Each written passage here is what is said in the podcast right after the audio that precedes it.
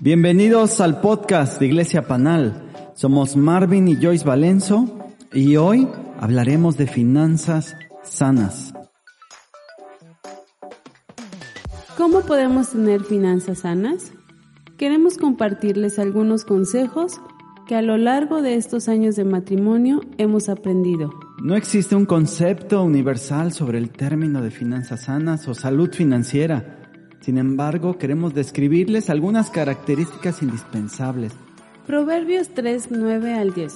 Honra al Señor con tus riquezas y con lo mejor de todo lo que produces.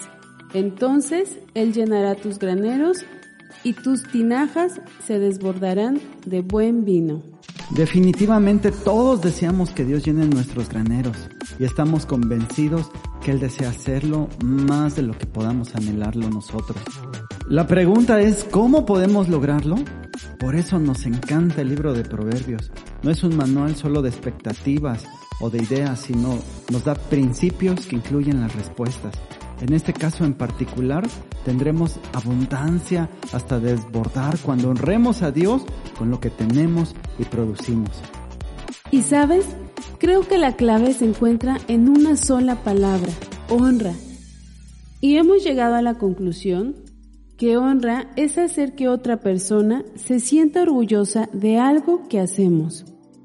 En este contexto de proverbios, honra es hacer que Dios se sienta orgulloso de cada uno de nosotros.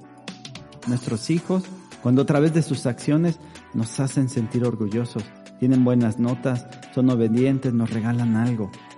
Entonces, ¿qué podemos hacer para que Dios se sienta orgulloso de nosotros con los bienes materiales que poseemos? Les queremos compartir algunos consejos para poder tener finanzas sanas y dar honra a Dios. No importa tu edad, estos consejos te pueden servir. Hay muchos problemas en una relación por causa del dinero, por eso es importante que aprendamos a honrar a Dios a través de Él. Si no estás casado, no te preocupes, quédate en este podcast. También aprenderás principios para honrar a Dios con tus finanzas. Pero antes queremos definir qué es paz financiera. Es no estar con la incertidumbre de que no podemos llegar a hacer los pagos antes de llegar el fin de quincena. O sentir que la crisis nos llega hasta el cuello. Sabemos que en esta temporada muchos tuvieron que dejar de trabajar o cerraron algunos negocios. También sabemos que bajaron las ventas pero queremos que tengas esperanza y que sepas que puedes tener paz financiera. ¿Cómo lo logramos? ¿Cómo honramos a Dios? En primer lugar, teniendo unidad en nuestra relación, siendo buenos administradores. No podemos decir mi dinero, tu dinero. No es pensar que cuando adquirimos algo cada uno pone la mitad. Hablar previamente, estar de acuerdo con el tema de las finanzas es algo básico. Es un solo presupuesto, es el dinero de los dos. Vivimos más felices cuando sabemos qué es lo que tenemos que hacer con las finanzas. Y hay veces en que tu pareja no sabe cuánto ganas y eso hace que se pierda la confianza. Así que nos toca hablar y saber hacia dónde vamos. Ser buenos administradores, unirnos en esta causa. Y si tú estás a punto de casarte o no estás casado, qué importante es que antes puedan hablar de finanzas y de lo que van a hacer con ellas. En la parábola de los talentos Jesús narra a diferentes personas que se les asigna una cantidad de recursos para hacerlos crecer. A uno, el dueño de los recursos le da cinco, a otro tres y al último uno nada más. Al momento de que el patrón les pide resultados, se basa en lo que les confió y no en la cantidad. A quienes produjeron resultados les invitó a disfrutar y les confió más mientras que a quien no rindió frutos, se le quitó lo poco que tenía. Así que honramos a Dios cuando somos buenos administradores de lo que Él nos confía. Y para ser buenos administradores necesitamos unirnos como pareja. ¿Qué pasa si me he equivocado? Debo reconocer el error y rectificarlo. Esto también va a producir honra. Recuerda, la bendición del Señor es la que enriquece y no añade tristeza. Esto dice Proverbios 10:22. Así que hoy es tiempo de unirte con tu pareja, de ponerte de acuerdo, de decidir qué van a hacer con sus finanzas. Como segundo punto es decidan vivir sin deudas. Nosotros decidimos vivir sin deudas cuando empezamos nuestro matrimonio. Hablamos y nos pusimos de acuerdo de que no queríamos empezar endeudados Así que lo que hicimos fue deshacernos de esas tarjetas que nos producían deudas. En el Salmos 37:21 dice, el impío pide prestado y no paga, mas el justo es compasivo y da. Gastar menos de lo que ingresamos parece lógico, inofensivo, pero es un paso indispensable y poderoso y para esto necesitamos ponernos de acuerdo y no ocultar las cosas. Si gastamos menos es riqueza, si gastamos más es pobreza. Debemos diseñar una estrategia para el pago de cualquier deuda. Proverbios 22.7 dice, los ricos son los amos de los pobres, los deudores son esclavos de sus acreedores. Somos esclavos de nuestros acreedores, somos esclavos de las personas a las que les debemos. Y dice Romanos 13:8, no le debas nada a nadie más que la honra de vida. En esta época de pandemia, qué difícil es no endeudarse.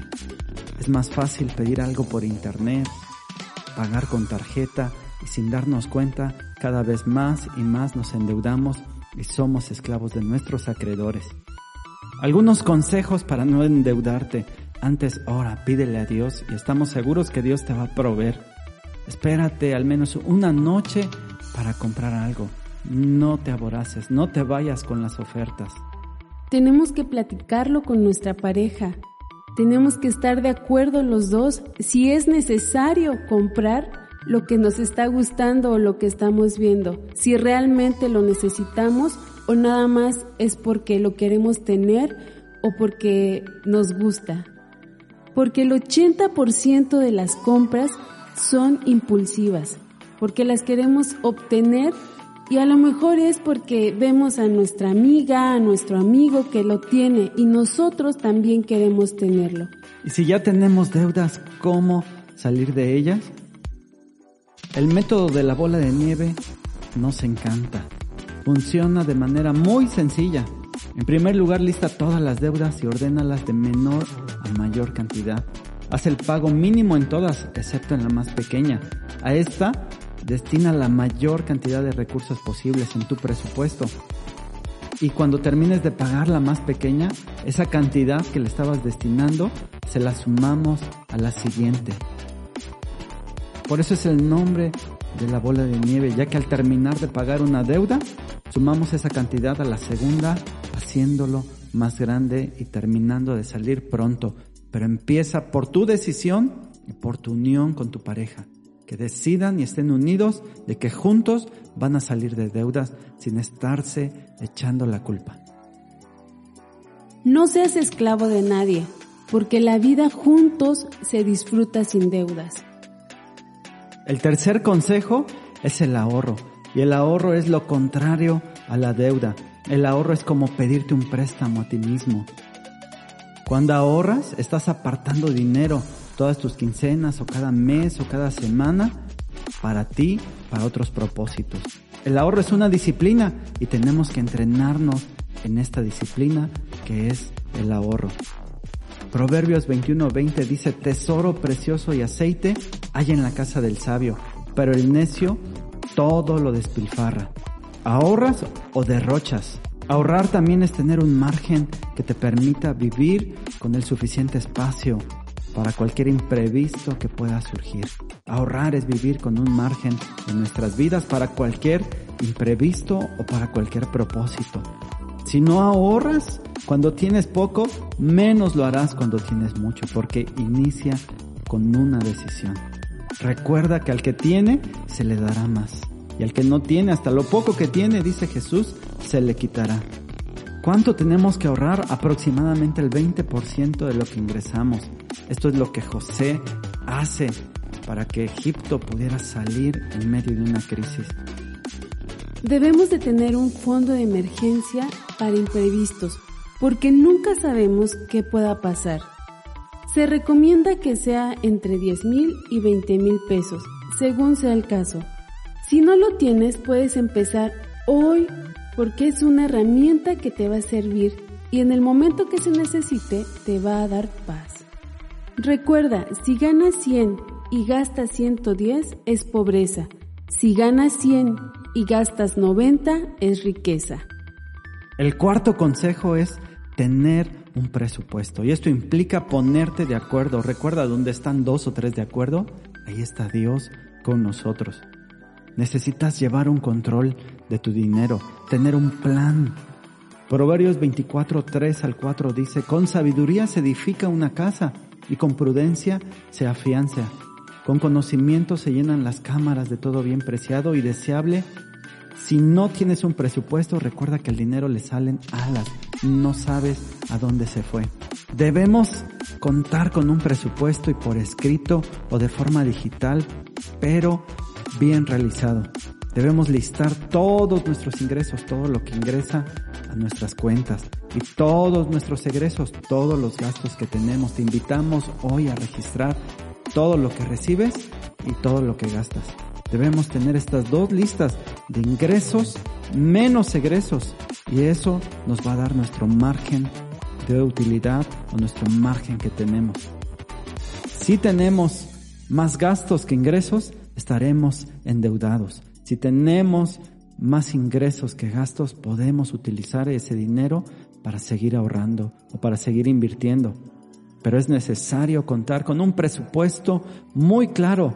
Inicien el día de hoy, ponte de acuerdo con tu pareja, siéntense a escribirlo. Registren todo lo que han recibido y registren todo lo que han gastado. Y planeen así cada semana, cada quincena o cada mes. Hay cuatro cosas fundamentales que debemos tener en un presupuesto. El primero es el gasto de comidas. A nosotros nos ha funcionado que cada semana hacemos un menú. Con esa lista podemos ir al súper y comprar lo que necesitamos realmente. 2. Servicios básicos. Agua, luz y los que tú consideres necesarios. 3. Costos de la casa como renta o hipoteca. 4. Gastos de transporte. En esto también es la gasolina, el transporte público y algunos otros que utilices. Esto es lo más importante que tenemos que priorizar cuando hagamos un presupuesto. Todo lo demás tal vez no es tan importante, pero si puedes, si te alcanza, es importante también registrarlo. Y aún reduciendo estos gastos, hay familias que no llegan a suplirlos. Y es ahí donde se tiene que buscar nuevos ingresos. Debemos de vender algo. Debemos de poder vender comida si es necesario. Buscar una nueva oportunidad de trabajo. Y en quinto lugar, podemos honrar a Dios a través de la generosidad. Necesitamos ordenar nuestro desorden para ser libres y poder ser generosos.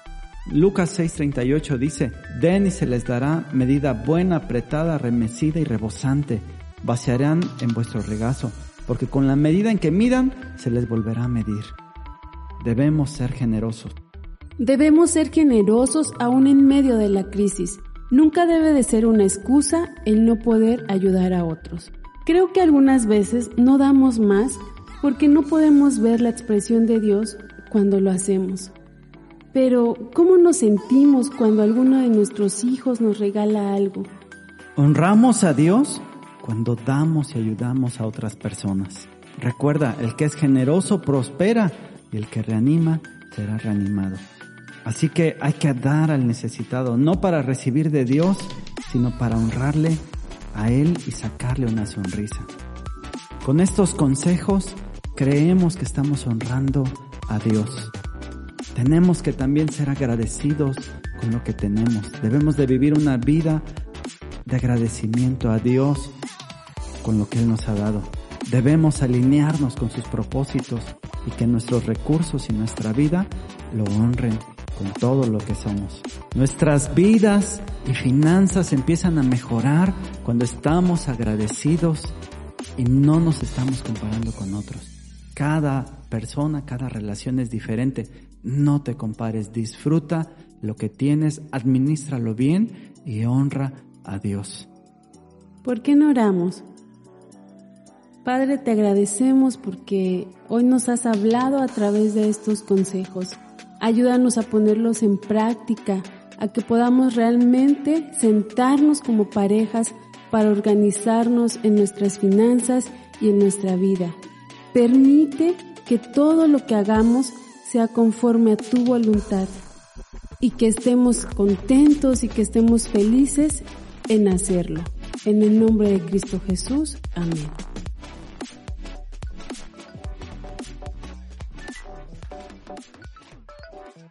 Muchas gracias por escucharnos. Recuerda que si quieres ver cambios en tu vida, necesitas poner en práctica cada uno de estos consejos. Estamos seguros que si honras a Dios con tus finanzas, Él va a bendecir tu vida. Nos vemos en el siguiente podcast. Los invitamos a seguirnos en nuestras redes sociales y también a que se conecten los domingos a las 11 de la mañana. Muchas gracias por escucharnos.